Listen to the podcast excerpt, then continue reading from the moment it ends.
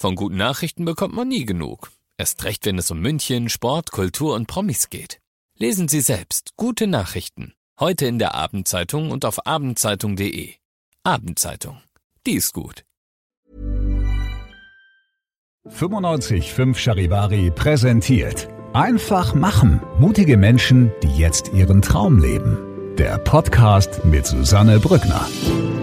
Herzlich willkommen zu meinem neuen Podcast, der für mich ein echtes Herzensprojekt ist. Ihr hört in diesem Podcast Menschen, die ganz mutig ihren Traum gefolgt sind, die ganz mutig ihre eigene Vision verwirklicht haben, ganz egal, was das Umfeld dazu gesagt hat, ganz egal, wie verrückt vielleicht diese Idee erstmal erscheinen mag. Diese Menschen haben alle eins gemeinsam, sie haben sich nicht beirren lassen und sind einfach ihren Weg gegangen und sagen jetzt, wir sind glücklicher als jemals zuvor. Ich hoffe, diese Geschichten inspirieren euch genauso wie mich und ich wünsche euch jetzt ganz viel Spaß beim Zuhören. Ja, wie du als einzelner Mensch einen Unterschied in der Welt machen kannst und warum du viel machtvoller bist, als du vielleicht denkst, darüber spreche ich heute mit Serkan Eran. Er hat nämlich die Hilfsorganisation STELP gegründet und ist heute mein Gast. Hallo Serkan, so schön, dass du da bist. Ja, äh, ich freue mich auch hier zu sein. Vielen Dank fürs Interesse. Ja, äh, wir müssen unbedingt über dein Leben sprechen und über das, was du erreicht hast und geschaffen hast. Das ist wirklich unfassbar. Ähm, ich habe es gerade schon gesagt, du hast eine Hilfsorganisation gegründet und arbeitest mittlerweile mittlerweile ja hauptberuflich eigentlich für diese Hilfsorganisation, aber dein Background ist ja ein ganz anderer, denn du hast eigentlich ähm, Sport war so dein Ding, ne? Du warst Personal Trainer eigentlich. Genau, genau, ja. Aber es gab ein Erlebnis in deinem Leben, was ähm, ja so einen großen Shift äh, bewirkt hat. Lass uns vielleicht damit mal anfangen, denn äh, mit Mitte 20 hattest du ein sehr äh, prägendes Erlebnis. Genau, wie du richtig gesagt hast, ich war Personal Trainer und ähm, ja, es war so die Zeit meines Lebens. Ich habe mich nur um mich gekümmert und alles war schön. So, ich war der Mittelpunkt meines Lebens. Der Tag, den du gerade angesprochen hast, das war, ähm, ja, es war der 14. Juli im Sommer 2009.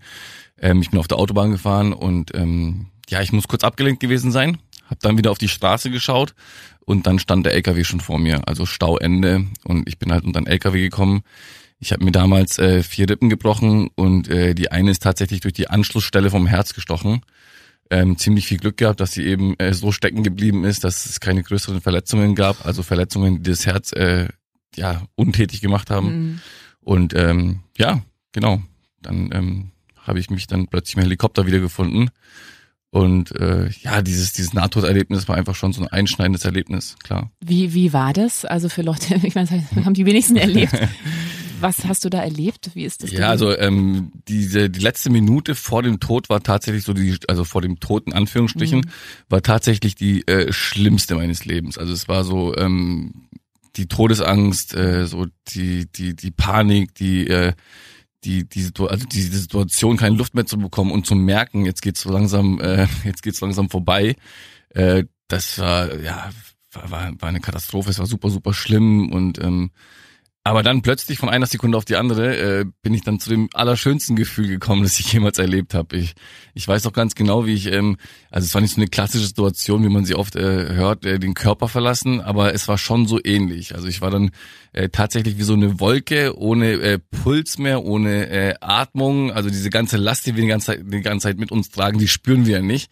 Äh, die merken wir erst, wenn sie weg ist. Also ich habe sie dann zum ersten Mal gemerkt. Also diese ja, der Muskeltonus und alles, äh, was man so mit sich rumträgt den ganzen Tag. Und ja, habe mich dann gefühlt wie eine Wolke und ich habe gemerkt, dass ich äh, diese Szenerie verlasse. Das mhm. weiß ich noch.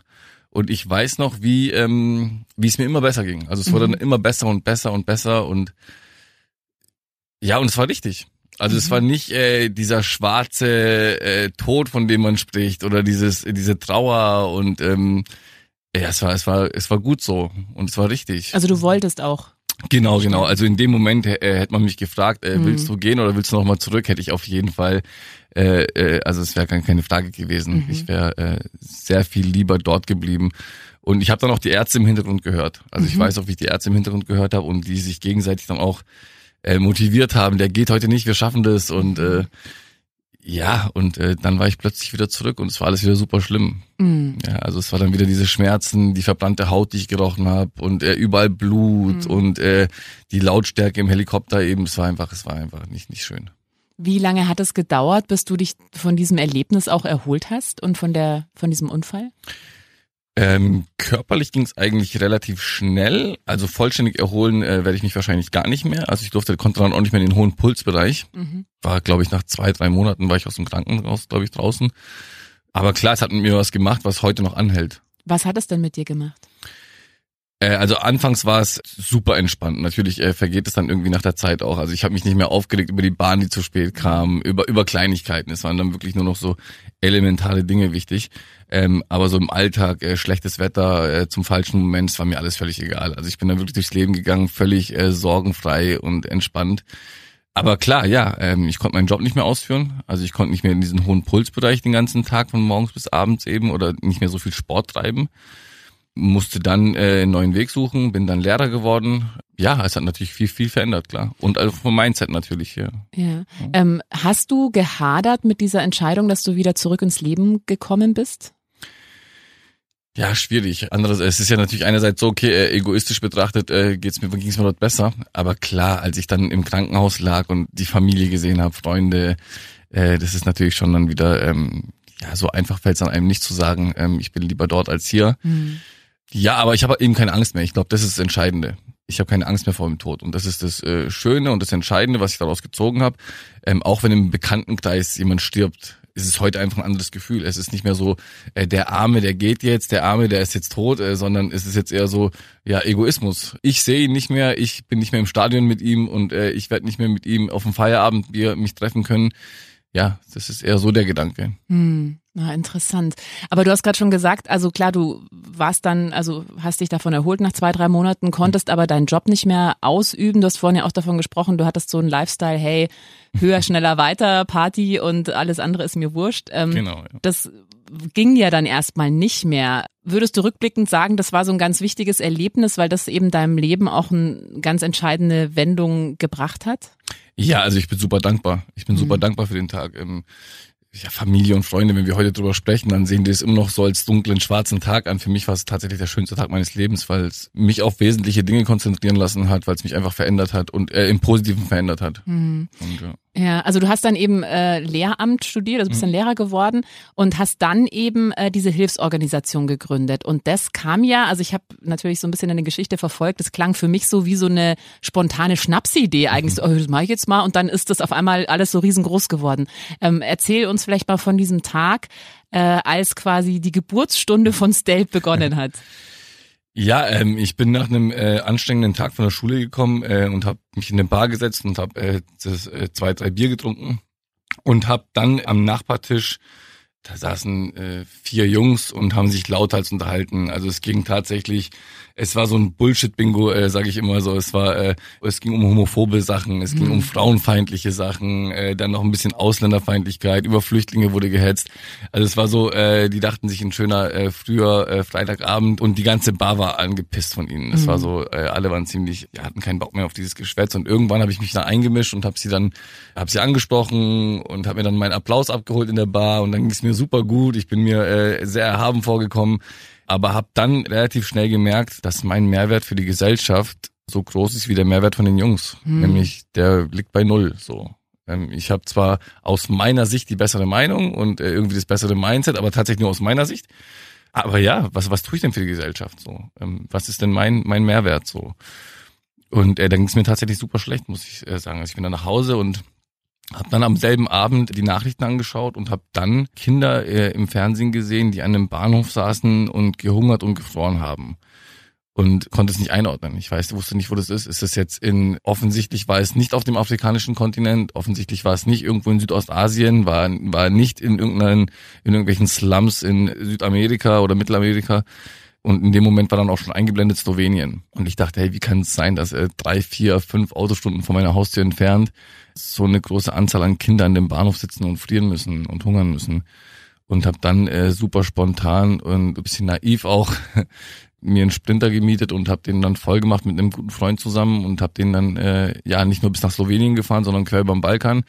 Und äh, ja, da haben wir Sachen verteilt eben. Lebensmittel, äh, Kleidung und äh, alles, was so gebraucht wurde. Aber du hast es komplett alleine gemacht oder hast du da mit einer Hilfsorganisation, die schon vor Ort tätig war, telefoniert oder?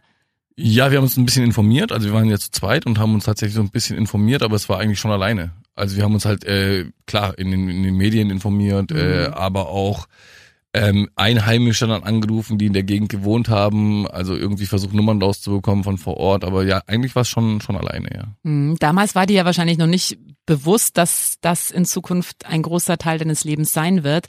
Ähm, wie ist es denn dann so langsam gewachsen? Dachtest du damals, na gut, das mache ich jetzt einmal, ah, das fühlt sich ganz gut an, jetzt mache ich wieder meinen, meinen alten Job als Lehrer oder wie, wie ist es gewachsen? Ja, also es war geplant als einmalige Aktion. Also mhm. äh, wir wollten es nicht zweimal machen.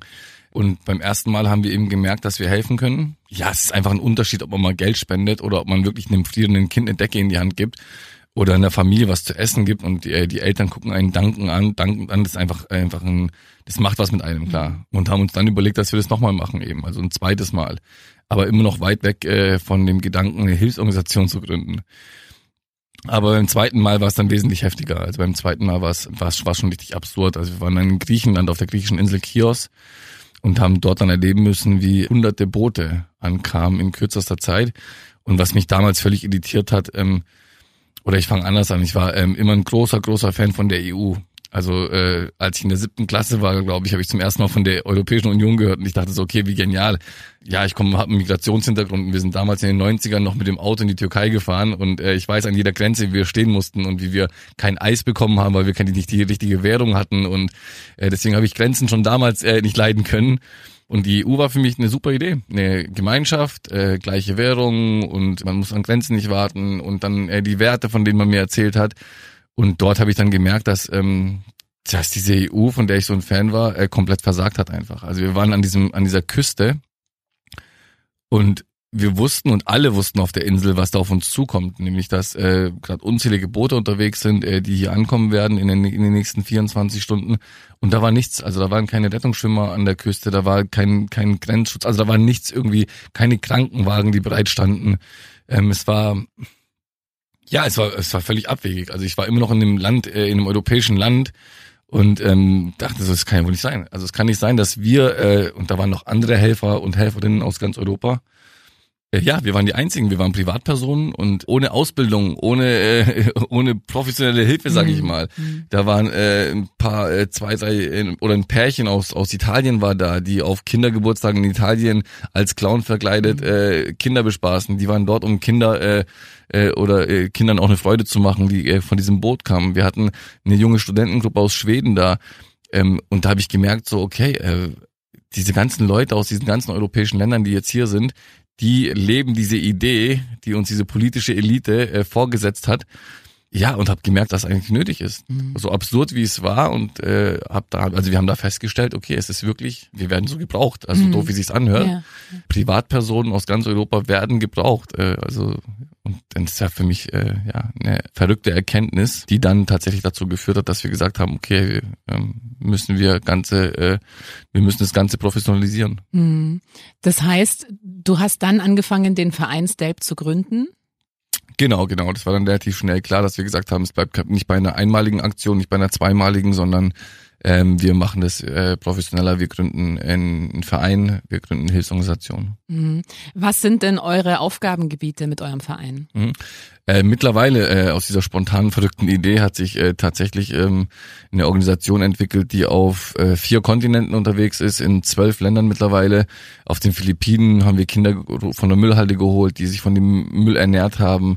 In Nepal holen wir äh, junge Mädchen von der Straße, die mit zwölf, dreizehn ansonsten entführt werden und im Bordell landen. Ähm, wie im Jemen versorgen wir über 2000 Kinder mit einer äh, Mahlzeit am Tag. Die meisten von ihnen werden heute tot. Äh, wir haben in der Türkei ein Dorf gegründet für Frauen, äh, die vom IS massenvergewaltigt wurden oder als Sklavinnen gehalten wurden. Ähm, in Tansania bauen wir Waisenhäuser.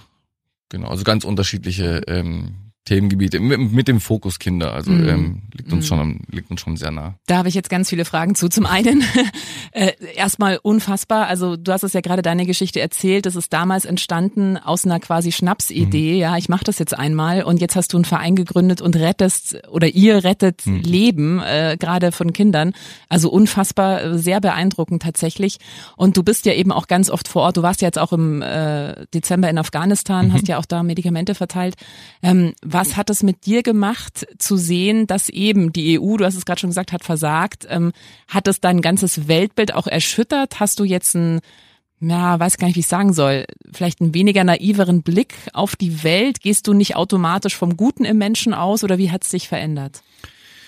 Ja, ich glaube, die entscheidende Erkenntnis war ähm, zum einen, dass man sich eben nicht auf diese Institutionen oder auf, auf äh, Regierungen verlassen kann, sondern dass wir einfach selber gefragt sind. Also wir als Menschen sind selber gefragt und wir in Deutschland äh, haben dieses Gefühl tatsächlich auch ein bisschen verlernt. Wenn man im Ausland ist, dann haben die Menschen so eine andere Verantwortung, hat man das Gefühl. Also sie, also ein ganz doofes Beispiel, wenn ich auf eine Kurve zufahre, dann werde ich in Deutschland gewarnt, hey, die Kurve ist super, äh, äh, super, äh, oder keine Ahnung, da äh, ist ein Abgrund dahinter. Mhm. Das passiert im Ausland nicht. Das heißt, du musst dich irgendwie äh, darauf einstellen, dass da eine Kurve sein kann und dass sie super scharf sein kann. Ähm, also ein ganz doofes, ganz, ganz einfaches Beispiel. Und so eine, so eine Selbstverantwortung haben wir einfach verlernt oder dass wir eben in Verantwortung gezogen werden. Und ähm, ich habe, das war das erste, was ich feststellen musste, dass wir wirklich ähm, was tun müssen. In Deutschland zwar nicht oder zum größten Teil nicht. Hier gibt es auch genug Fälle, wo man helfen kann, natürlich keine Frage. Ähm, das war das erste und das zweite war tatsächlich, dass man ähm, keinen Superhelden braucht. Also für mich gab es nur äh, Regierung oder Superhelden. Also mhm. Also diese äh, diese Typen, die ich im Fernsehen gesehen habe und diese äh, mutigen Frauen, die da in irgendwelche Länder reisen und den Leuten helfen, waren für mich Superhelden. Das war für mich auf einem äh, Level, was für mich unerreichbar ist. Und ich habe festgestellt, dass es diese Superhelden einfach nicht braucht, dass man einfach ein bisschen engagiert sein muss und natürlich auch ein Stück weit, ja, vielleicht Mut, äh, Mut ist vielleicht das falsche Wort, aber ähm, klar, auch bereit sein muss, einfach äh, was zu tun. Eben nicht drüber zu reden, sondern was zu tun. Und dann kann es tatsächlich aber auch jeder und jede. Also es ist jetzt nicht so, dass man, ähm, ja, um nochmal auf dieses Wort Superheld zurückzukommen, äh, nicht so ein Superheld sein muss einfach. Mhm, ja, absolut. Also du bist ja das beste Beispiel. Also du hast ja auch keinerlei Erfahrung gehabt damit, genau. ja. Also du hast ja einfach gesagt, ich mache das jetzt und dann gemerkt, oh, da gibt's Bedarf und da muss ich wohl muss ich wohl mehr machen. Ähm, ihr seid ja ein Verein, der auf Spenden angewiesen mhm, ist. Genau, ja. Ähm, und wie gesagt, das Ding ist ganz schön groß geworden mittlerweile. Euer, euer Verein liegt vielleicht unter anderem auch daran, dass äh, Max Herre, der auch aus Stuttgart kommt, dich in einem Song erwähnt hat. Ähm, lass uns mal ganz kurz die Passage anhören und dann erzählst du uns mal, wie es dazu kommt, dass du in einem Song von Max Herre auftauchst. Das für mein Homie Serkan, hör ihn noch am Telefon. Der eine Anruf in Lesbos auf dem Zellenboden. Er war im Zelt bei Masomeno, um mir was zu geben. Die Bazi hassen Volunteers und haben ihn festgenommen. Ja, also er spricht von dir, also du bist Serkan, ja. du bist der, der gemeint ist. Wie kam es denn zu der Connection und wie äh, bist du in dem Song gelandet?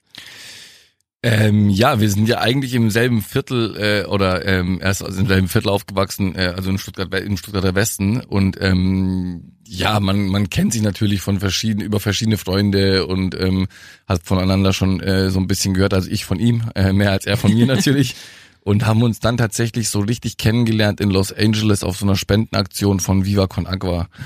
Und ähm, ja, und er, er hat mal ein Interview geführt mit äh, Amnesty International und mit einer geflüchteten Familie im Camp äh, Moria. Also die haben dort in diesem Camp äh, gelebt und äh, da gab es so eine, so eine Dreierkonferenz im Amnesty, Max und diese Familie, so ein Insta-Live war das. Und äh, dadurch hat er diese Familie kennengelernt und nach dem Interview hat er so viel Mitleid mit dieser Familie gehabt oder beziehungsweise war mit der Familie so verbunden, dass er gesagt hat, hey Serkan, wenn du das nächste Mal auf Lesbos bist, geh doch äh, in das Zelt Nummer so und so viel und äh, bring ihnen 500 Euro von mir mit, äh, das wäre super nett. Und ich habe dann geantwortet, hey, ich bin gerade auf Lesbos, ähm, äh, ich kann da heute Abend noch vorbeigehen. Und das habe ich dann gemacht. Ich bin dann abends zu der Familie und habe ihnen diese 500 Euro gebracht, habe den Kindern noch ein bisschen was zu spielen gebracht und ein paar Süßigkeiten. Ja, und dann wurde ich äh, tatsächlich dabei festgenommen, was völlig verrückt war, weil es gab kein, es gab keinen Grund. Also mhm. es gab keinen Grund. Ich war dort, um diesen Kindern zu helfen und habe davor noch äh, anderen Kindern Schuhe angezogen, die keine hatten. Und er war tatsächlich noch am Telefon mhm. und hat es mitbekommen. Dass du verhaftet wirst Genau, gerade. genau. Mhm. Und dann wurde ich eben abgeführt, wurde ich ja, zur Polizeistelle gebracht auf, auf Lesbos und wurde dann fünf Stunden lang verhört und durfte dann tatsächlich die letzten zwei oder drei Kontakte auf meinem Handy anrufen. Und da war er natürlich dabei.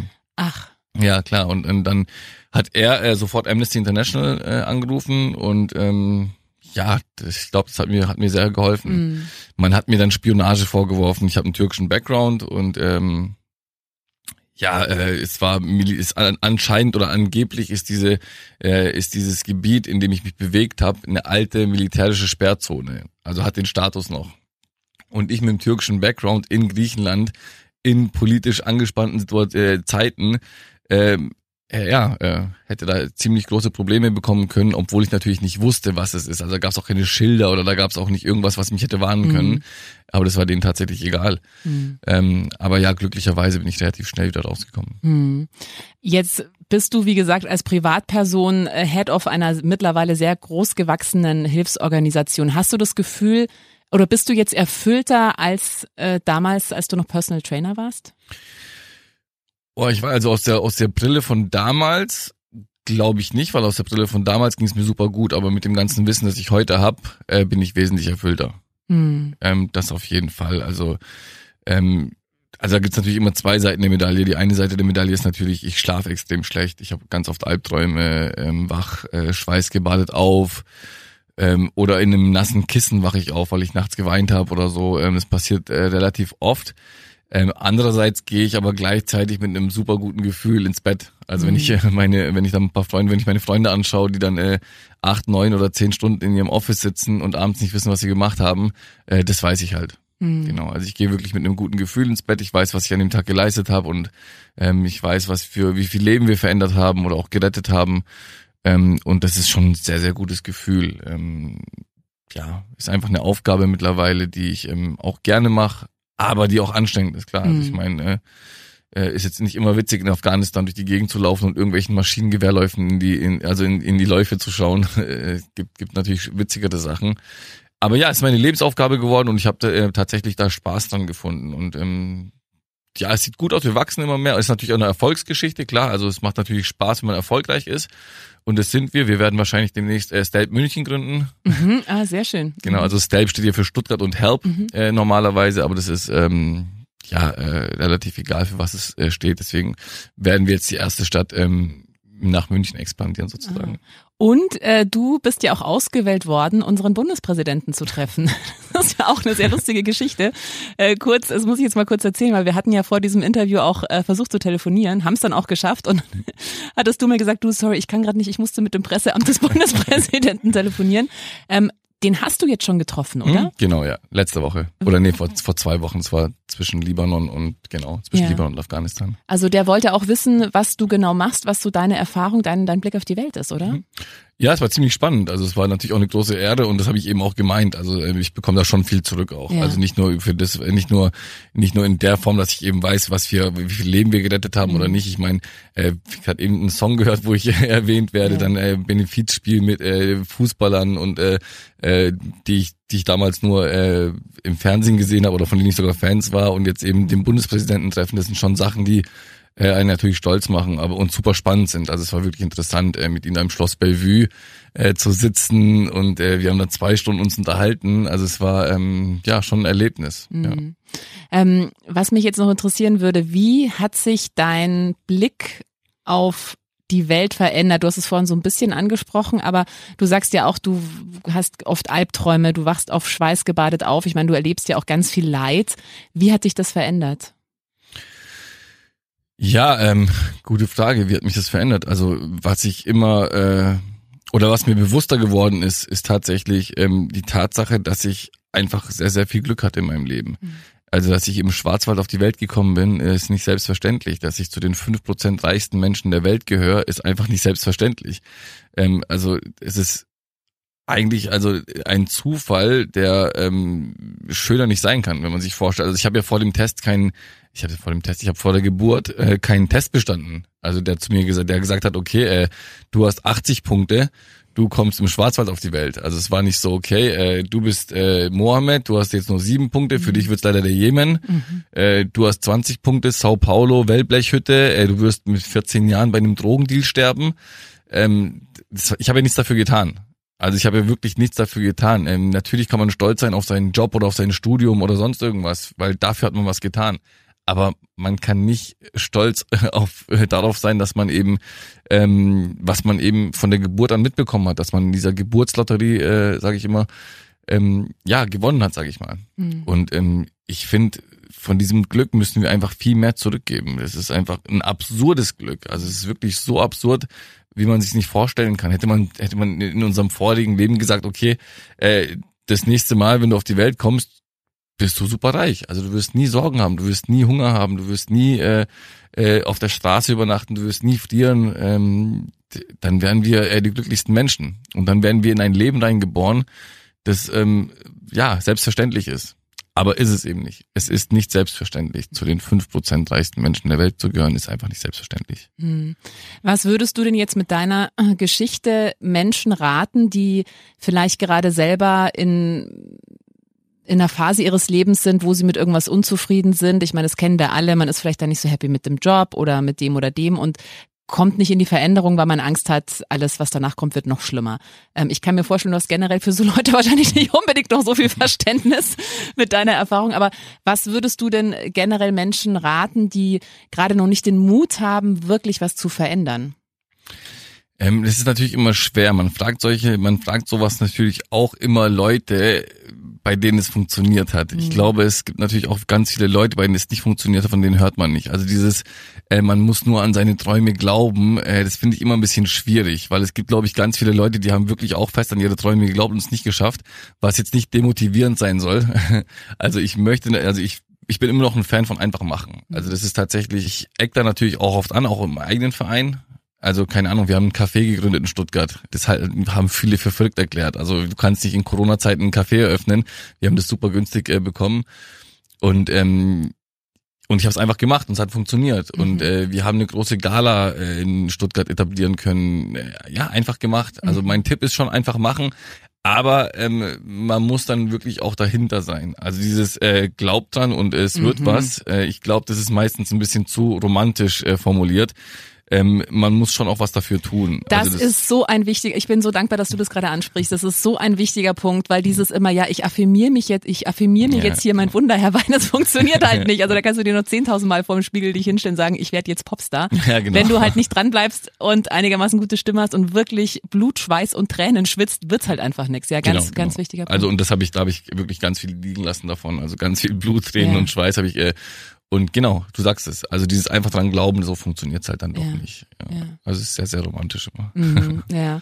Oh Mensch, Serkan, das ist so spannend, was du erzählst. Ich finde es so eine große Inspiration und vor allem dieses Gefühl, dass es wirklich auf jeden einzelnen Menschen ankommt. Also, dass jeder mhm. von uns wirklich einen Unterschied machen kann. Du machst einen Riesenunterschied mittlerweile mit deinem Verein. So toll. Also, ich wirklich ziehe meinen Hut vor dir. Tiefsten Respekt, was du auf die Beine gestellt hast. Und ich hoffe, das nehmen sich wirklich auch viele Menschen als Vorbild. Ganz egal, was eure Träume sind, wirklich einfach losgehen, einfach machen. Es kann einen Unterschied machen. Eine einzelne Person kann unfassbar viel erreichen. Und du hast gerade schon angesprochen, ihr seid dabei, in München jetzt auch mhm. eine Zweigstelle quasi zu etablieren, wenn man euch unterstützen will. Wie kann man das am besten machen?